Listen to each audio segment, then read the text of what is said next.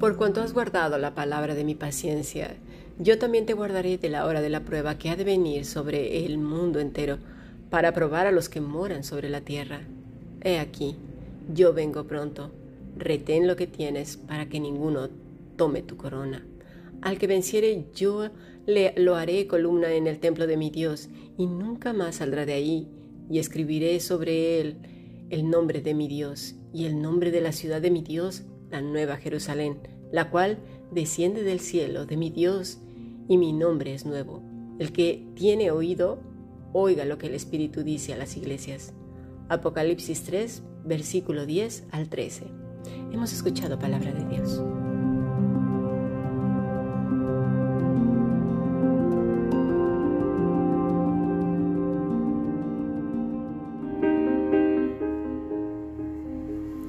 La Fundación Bíblica te invita a participar tanto de esta aula internacional hoy apegados a él, como sus cursos online en mol.fundacionbiblica.com.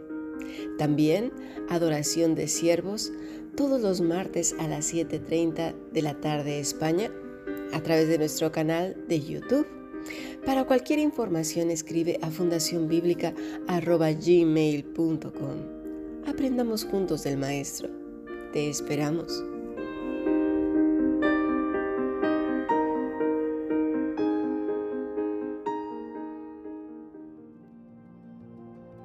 Bueno, comenzamos una semana más, es lunes y damos gracias a Dios por ello. Tenemos como invitado al pastor Pedro Piñol. Gracias por estar aquí, pastor. Un placer, Cami, estar aquí para un día más, un podcast nuevo de nuestra serie de estudios que está siendo una bendición tremenda para muchos y es un privilegio estar aquí hoy. Y esperemos que mañana estén en nuestra clase de adoración de siervos. Sí. Eh, por medio del canal de YouTube a las siete y media, ¿verdad? Siete, siete, de la tarde vamos a hacerlo y, estoy anticipando lo que vas tú también a compartir, vas a estar enseñando, porque nuestros estudiantes van a sorprenderse en muchas cosas. Claro que sí. Pues bueno, vamos a hablar un poco acerca de la palabra guardar, porque el Señor la menciona algunas veces aquí en este pasaje de Apocalipsis. En nuestro idioma castellano la palabra guardar quiere decir poner una cosa en un lugar para que no se pierda o para que se conserve en buen estado o en un lugar en que le corresponda estar. Sin embargo, y usted lo sabe bien, pastor, que el idioma hebreo o griego tienen aún más significados. Es increíble, una sola palabra en hebreo puede tener hasta 40 significados. Y eso nos abre una, una enseñanza muy grande de la palabra. Claro, si queremos, por ejemplo, darle a entender a una persona que guarde algo que para uno es muy importante, le tenemos que añadir más frases o más palabras, mejor dicho, como diciendo, guárdalo como tus ojos o guárdalo como tu vida, ¿no? Pero el hebreo siendo un idioma pictórico, con una sola palabra da un montón de imágenes. Claro. De ideas. Yo creo que por eso tenemos a veces problemas para entender el sentido de las palabras del Señor cuando nos dice algo, ¿no? Por ejemplo, en este caso, cuando nos dice, guarda lo que tienes. Eh, voy a poner un, ejemplo más. Muy bien. Génesis 17, el versículo 9 al 10. Dice el Señor, dijo de nuevo Dios a Abraham, en cuanto a ti, guardarás mi pacto, tú y tu descendencia después de ti por sus generaciones. Este es mi pacto que guardaréis otra vez entre mí y vosotros y tu descendencia después de ti. Será circuncidado todo varón entre vosotros. No sé, mm. ¿qué, entendería una persona por guardar? Seguramente en, el castellano porque no, entendemos, la mayoría no ha estudiado ni griego ni hebreo antiguo, ¿no? Claro, ahí la palabra guardar, eh, podemos imaginar poner dentro de una caja algo guardamos las herramientas, guardamos los recuerdos, pero también es en la memoria cosas que guardamos. Pero guardar mi pacto. ¿Acaso tenemos que agarrar el rollo firmado de un mm. acuerdo mutuo y meterlo en un lugar? No, y luego guardamos también las cosas que no sabemos ni dónde quedan. Eso es. ¿Dónde guardé eso? Esa frase típica. Exactamente. La palabra es shamar, que quiere decir advertir guardar, atesorar, celebrar, centinela, conservar, considerar, Cuidado, cuidar, cumplir, custodiar, ejercer, encargar, esperar, espiar, Ajá. guardar, guardador, guardar otra vez, guardia, guardián, interés, mantener, meditar, mirar, observar, pastor, Wow. preservar, reservar, seguir, tener, velar, vigilante, vigilar, o sea, es llamar, una sola palabra. una sola palabra. Entonces la palabra tiene un énfasis en que la persona debe de estar atenta, no que guarde una cosa y hasta que muchas veces se nos olvida dónde la guardamos, ¿no? A veces a mí me da una alegría abrir un bolso y encontrar un billete ahí. Eso da mucha alegría. en Occidente nos pasa, ¿verdad? Que guardamos tanto una cosa. Ujú, Que Que- se nos olvida totalmente. Ujú. Pero en, en contraparte a que no olvidamos las amarguras, No, esas cosas no se olvidan. la falta de perdón, la ira, las tristezas, las preocupaciones, los miedos, los enfados, todas esas cosas las tenemos muy presentes. Pero lo que verdaderamente importa queda en el olvido, Es verdad. ¿verdad? Es verdad. En Apocalipsis la palabra guardar es tereo. Sería como un TH, tereo. Ujú. Guardar, conservar, custodiar, retener, vigilar, prácticamente es, es la misma que en, que en hebreo. Llamar. Es lo mismo que dice el Señor que velemos. ¿no? Cuando nos dice que velemos, que estemos atentos. Cuando nos dice que miremos, que no seamos engañados. Que estamos en medio de lobos que vendrán como falsos profetas. Y nos dice, atentos, vigila.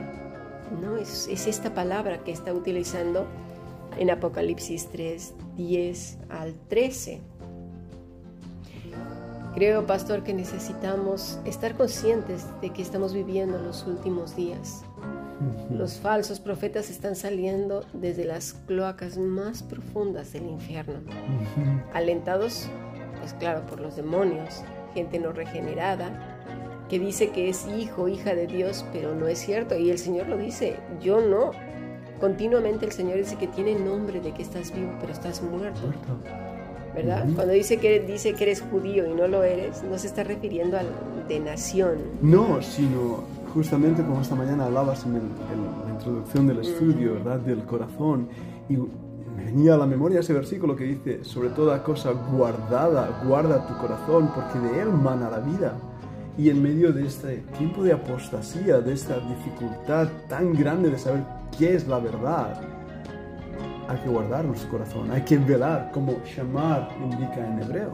Claro, porque eh, todas estas falsas enseñanzas, estos engaños que están saliendo, ¿sí? Eh, han llevado incluso a gente que está seriamente equivocada, inocente, ¿eh? a decir que tienen la sana doctrina. Pero, Pero no saben lo que es la sana doctrina, Cami.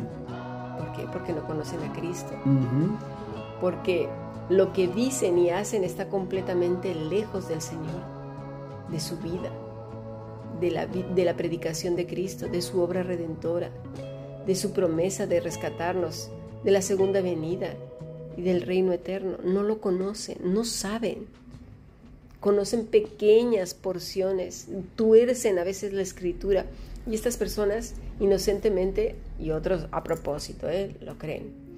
Todo se centra en estas doctrinas nuevas, esta apostasía tan grande se centra en cosas mágicas, Ajá. en declaraciones, las listas de promesas famosas, ¿verdad? Es una mezcla, como estamos diciendo, de la verdad y el error. Es como el veneno de ratas. Ujú. El 90% es grano bueno y puro, pero el 10% es cianuro. Y eso mata. El cianuro mata.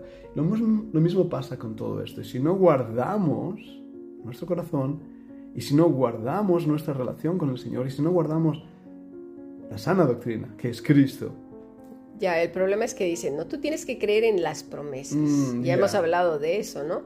Ahora cuando fui al centro en la mañana, eh, me encontré con un hombre que estaba repartiendo unas estampitas de la Virgen Mm. de Medjugorje. vaya, Eh, se supone que tiene secretos, los siete secretos, ¿no? Y que los Ah. está revelando los secretos. No, no hace otra cosa esa gente que tomar el Apocalipsis, dividirlo en siete y dice que son los secretos de la de, de Qué retorcimiento. Me dice, Dios hoy te va a bendecir, me lo dijo. Ya lo verás, te va a bendecir porque tú tienes fe. Y yo dije, de verdad la gente cómo utiliza esa palabra y se ha introducido también en el cristianismo falsamente. Dios te va a dar un montón de cosas, se van a resolver tus problemas si tú tienes fe, ¿verdad? Entonces no piensan en que las personas, por estar aquí simplemente en la tierra, enfrentamos promesas y que además, digo, perdón, problemas. Problemas. Y que otra cosa que sugieren estas personas es que con las promesas, con que tú tengas fe, esos problemas que tiene uno a causa de nuestra mala cabeza, de decisiones mal tomadas, se van a resolver. Eh, también por sus promesas, es que no sé cuál es, vas a tener novio o novia, tu hijo, tu hija eh, va a pasar exámenes, vas a ganar en el equipo de fútbol, de básquetbol, va a ganar tu equipo favorito. Eh, con esas promesas vas a comprar casa nueva, con esas promesas vas a cambiar de coche, con esas promesas los niños eh, van a ir a buenas escuelas y se van a graduar, con esas promesas te van a ofrecer un mejor puesto, con esa, es decir, yo no sé cómo han retorcido la palabra de tal manera que se vuelve como la feria de las vanidades del progreso del peregrino. Eso es. Y como a veces he dicho, es Dios se convierte en el mago de la lámpara maravillosa que me da lo que yo quiero. Sí. Nunca he visto esas promesas en la Biblia. Y muchas veces, como también ya has marcado, los problemas que tenemos son el resultado de nuestras decisiones y de lo que nosotros hacemos. Y las promesas no cubren esto, no es un contrato en blanco. No. Claro. Yo me pongo a, pensar y digo, ¿de verdad es esto el Evangelio? Mm, en absoluto, Cami. Eso no es el Evangelio no es ese plus que viene con el Evangelio, que cuando uno acepta a Cristo, todo queda resuelto, seremos ricos, millonarios, famosos, guapos, se nos irá toda feura que tengamos. Claro, es como cuando compras un aparato que, fácilmente todos estos que nos venden ahí al rato lo tenemos arrumbado en la cocina o en cualquier lado y te dicen, bueno, si lo compras, te vamos a regalar esto y esto y esto y aquello con tal de que uno lo compre y se lo lleve y luego ni las ni el aparatejo ni las los cacharros que te dan de regalo sirven para nada. Exactamente. Ahora, con esto no estoy diciendo que la escritura sea un cacharro. No, por supuesto. Lo que digo es que abaratan el evangelio. Ahí está el problema. Cristo es lo mejor que al ser humano le ha podido suceder. El ser humano está corrompido. Y Cristo es la mejor noticia, lo mejor que nos pudo haber sucedido, es la promesa recibida dada en Génesis 3.15. Desde que el hombre se rebeló contra Dios, ¿verdad? Con un pecado de alta traición que le provocó la muerte a él y a todas las generaciones, ¿verdad? Sometidos por voluntad propia al mal, a rechazar a Dios, a ir por nuestros propios caminos. Eso es clave entender la promesa dada en Génesis 3:15, Señor Jesucristo. Evaluando, ¿verdad?, las cosas con el alma muerta, podrida. Eso sí, mm. creemos que lo podemos evaluar lo bueno y lo malo en esas condiciones. Obviamente nos equivocamos una y, otra, y otra, vez. Erramos porque no sabemos, no entendemos, no discernimos. ¿Por qué? Porque estamos muertos. ¿Cómo vamos a discernir o entender o saber si estamos muertos? Claro, y eh, cualquiera puede surgir y decir, ay, pero yo no me he equivocado, he tomado siempre buenas decisiones. No nos estamos refiriendo al color de la ropa o a un negocio. Estamos hablando de las cuestiones de eternidad que valen la pena. El problema es que el hombre siempre se reduce a la tierra, a lo temporal, a lo pasajero, a lo que se corrompe, se pudre. A lo de aquí y ahora. Y luego, obviamente, vienen estos falsos predicadores ofreciendo un evangelio diferente. Uno que solo con palabras la gente se salva, palabras que no son guiadas por el Espíritu Santo, sino por quién sabe quién, ¿verdad? Por espíritus engañadores. Eso es. Diciendo que una vez salvo, Siempre salvo, ningún problema. Puedes hacer lo que te dé la gana. O tienes que aprender a declarar, a decretar y a reclamar todos esos pluses porque ahora eres hijo del rey. Y tienes esos derechos como príncipe. Vamos a ver qué dice Juan 5:20. ¿Lo quiere leer, pastor? Dice así, porque el Padre ama al Hijo y le muestra todas las cosas que él hace, y mayores obras que éstas le mostrará, de modo que vosotros os maravilléis. Porque como el Padre levanta a los muertos y les da vida, así también el Hijo a los que quiere da vida. Porque el Padre a nadie juzga, sino que todo el juicio dio al Hijo. Dice este pasaje, así como el Padre está levantando muertos. Esto es lo que dice el griego. ¿eh? Se refería a todos aquellos a los cuales Dios les estaba dando vida eterna Eso es. y no por unas oraciones vacías, ¿eh? No es esa oración de tres minutos que uno repite Mm, después no. de otro y que parece una porción mágica que cuando la aplicas todo es resuelto. No, no, no, para nada. No, oraciones que no conllevan compromiso ni temor reverente delante de Dios, no. Ni siquiera estas oraciones que no tienen una plena conciencia de nuestra condición delante de Dios, sino una condición repugnante.